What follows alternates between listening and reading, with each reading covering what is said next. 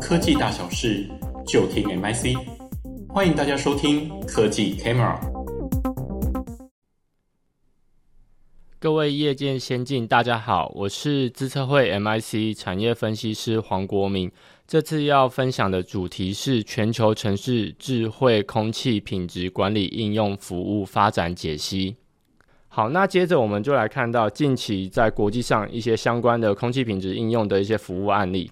首先要谈到，我们把服务案例区分成两个部分的需求。首先是中央还有地方政府的政府需求。那政府可以透过相关的一些应用服务去达成，像是法规，我们如何去制定污染源的标准为何，还有提高后续我制定了这样的法规之后，公民的一些参与度。然后进而去针对这样的一个法规标准去做一些违规的取缔。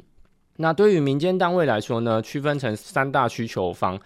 首先是学校，那学校有很多的学生，呃，例如像是国小或是国中，他们的年纪都较低，而且在发展的阶段，所以他们面对空污的抵抗力比较低，需要一些户外活动，像是体育课等等的一些相关的建议。那第二个部分是工地，工地我们可以知道，建筑业一直是污染空污的一些主要来源，他们会制造出一些相关的粉尘跟灰尘，所以说业者他自己都要有一个监测的系统，不然他就会受到刚才提到的政府立的那些法规的一些处罚。那医院来说的话，它虽然在室内，但是它因为医疗的一些行为所造成的一些排放物。像是麻醉等等的一些气体，它也会造成室内空气的污染。所以说，它要如何去侦测，还有处理这样相关的一些空气的通风问题，都是医院需要去面对的课题。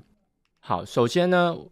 我们可以看到刚才提到的采购的成本，对于感测器来说，过往可能需要大范围的采购，对于城市来说会是一个昂贵的成本。那我们透过智慧空气品质的一些相关服务呢，我们可以去降低这个。采购的成本。那最近有看到美国的 MIT，它有利用 3D 列印的一个科技来列印感测器，那这样就可以大幅的降低感测器的成本。那我们可以看到这个案例，它虽然是低成本，它却同时伴随着高的准确性。它透过 Machine Learning 机器学习这样的一个技术，不断的去校准数据。它在二零二一年的时候已经布建在纽约市还有波士顿市。那它透过一年的数据收集，它发现说。它利用这样三 D 的猎鹰感测器所收集的空屋数据，已经跟原先部件在城市的感测器数据已经相当的接近了。在后续不断的透过机器学习这样的一个技术，他们相信这个误差值会越来越小。同时，这样的一个技术，他们是无私的、完全开源的去分享给所有的人去做使用。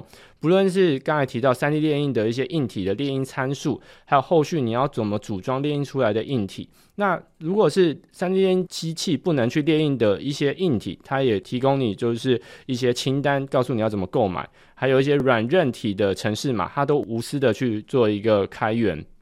那提供给更多人去做使用。后续也越来越多大城市。同样的去跟进去使用这样的一个呃解决方案，例如像是瑞典啊，或是荷兰的阿姆斯特丹。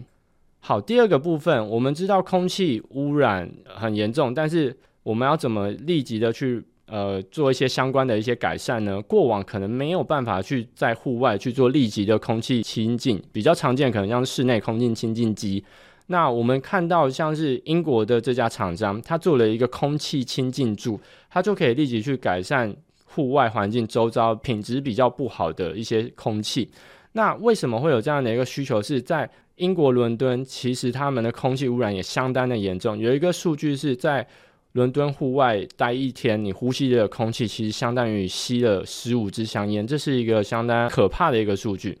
也因此促进了这个厂商去做相关的一些解决方案的提供。那它所净化的原理，它是三段的过滤，从底部吸入脏空气之后，在顶部去做一个排出。那相关的一些实证还有效益的话，我们可以看到，它每秒厂商宣称可以净化一立方公尺的空气，去除百分之九十九点五的一些污染源。它也有实际的在英国街道去做测试。那设置之后，PM 相关的污染源可以减少百分之六十七 percent，那 NO 相关的污染源也可以减少百分之二十二。那后续它也有相关的一些商用在跟政府去做一个洽谈。好，那我们再看到第三个部分是空气管理的仪表板，它如何去解决过往我们城市面对空污管理的一些相关痛点？它可以首先提高数据的可视性。然后再来，感测器过往可能需要去接有线的电源，所以造成部件上的话速度比较慢，而且会遇到比较多的困难。那这家厂商美国的 Clarity，它也有去提供太阳能感测器这样的一个自己供电的感测器，同时它提供了相关的一些公开数据的平台，让公民的参与度可以更高。实际的案例可以看到，它在南加州二十多个城市去布建了相关的感测器，以及刚才提到的这个。空气管理的仪表板公开给大众使用，目前已经超过七十五万的居民，他可以随时的去了解他在当地或是他生活周遭的一些空气品质的一些数据。第二个部分的话，我们可以知道，过去刚才也提到了，对于污染的判断来源，不论是热点，都掌握度的比较低，速度比较慢，造成了政府要去做后续的开发取缔比较慢，所以也导致空污一直没有办法有效的管理。透过空气的管理仪表板，我们可以去达到自动的警报，还有透过 AI 精准去判断污染的来源，还有去绘制污染的热点地图。那我们可以看到，像是西班牙这家厂商，它就有提供相关的一些智慧解决方案。实际的案例，它在法国与法国大气协会也有合作，去布建相关的一些侦测系统。那对于空污超标的时候，它就会去发出自动的警报给相关的呃工作人员、政府人员去做一些开罚取缔，还有控管的这样的一个后续作业。好，那第三个部分，刚才有提到如何提高公民的一些参与度。那对于智慧空气的一些管理的应用服务，也可以去提高公民的参与度，还有后续法规的一些修正，还有布达。那我们可以看到，这个案例是在英国伦敦兰贝斯区这个地方，这个区域它近年来小客车还有计程车相关的一些排碳交通工具越来越多。然后，同时在当地也有一些建筑业或者是木材燃烧的行为，导致于当地的空污也非常的严重。所以说，当地的议会也有去发现这个问题，所以他有提出相关的一些目标跟愿景。他要如何去达到这些目标跟愿景？所以他有去跟一家智慧解决方案的厂商去做一个合作，去布建了相关的一些感测器。还有去研发出这个智慧的仪表板，然后后续达到的效益，包括了我可以去比对我立的这个法规之后，实行前后空屋有没有一个改善，还有透过这样的一个仪表板去宣导新的法规。进而提高公民的参与度，甚至公民可以利用这样的一个空气的数据去告诉政府说，我家附近是不是有污染超标这样的一个情况发生。所以对于民众来说，他也可以去积极的去参与空污管制这样的一个作业跟流程。好，那最后未来有没有一些新的可能性？对于政府在管理空污，那我们可以看到，它对于呃，灾害防治也有相关的一些案例，像是这家厂商虽然是来自于德国，但是它却和美国的政府有合作。因为我们可以知道，在欧美，尤其是美国，他们常常会发生野火。那野火就是很难以预料跟预防，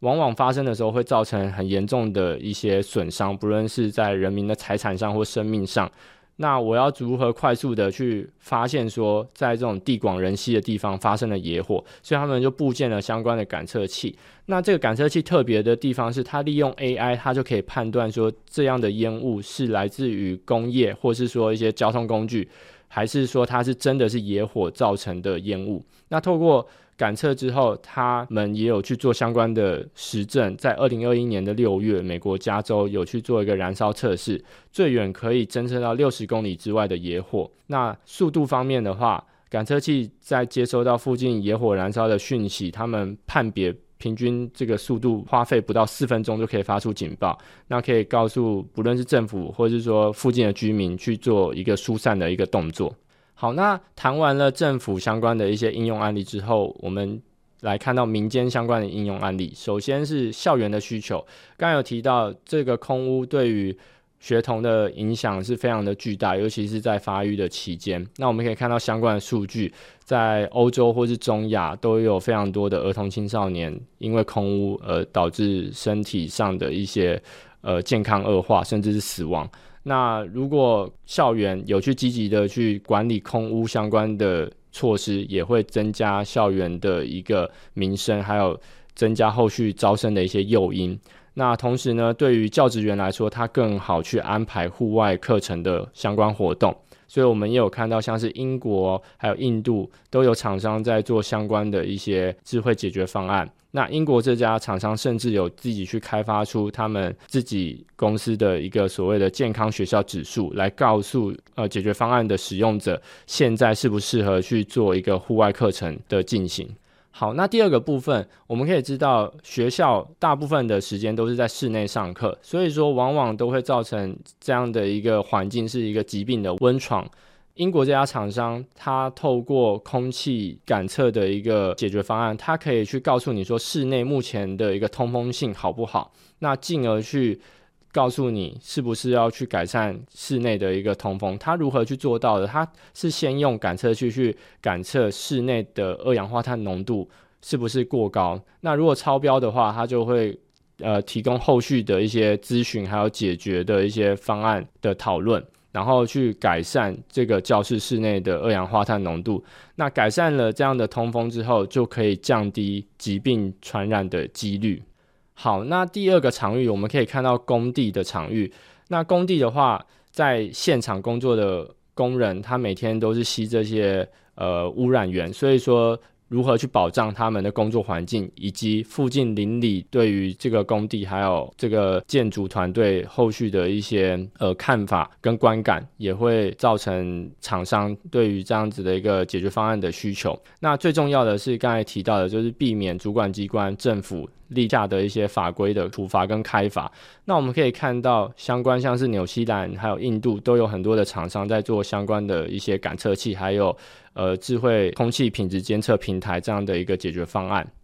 那最后提到医院的使用场域，病患、伤病患状况非常的虚弱，所以说对于污染源的抵抗力是相较于一般人是更差的。在这样的情况下，医院却伴随着更多的污染源。那刚才也有提到，就是由于是在医疗的过程中。有可能呃挥发出来的像是麻醉的气体等等的，所以说室内的空调的流通性就显得十分的重要。那我们可以看到，像是美国、中国还有英国都有去针对医院去提出相关的一些感测器，还有仪表板，还有一些空气品质指数分析这样的一个服务。好，那以上是今天分享的内容。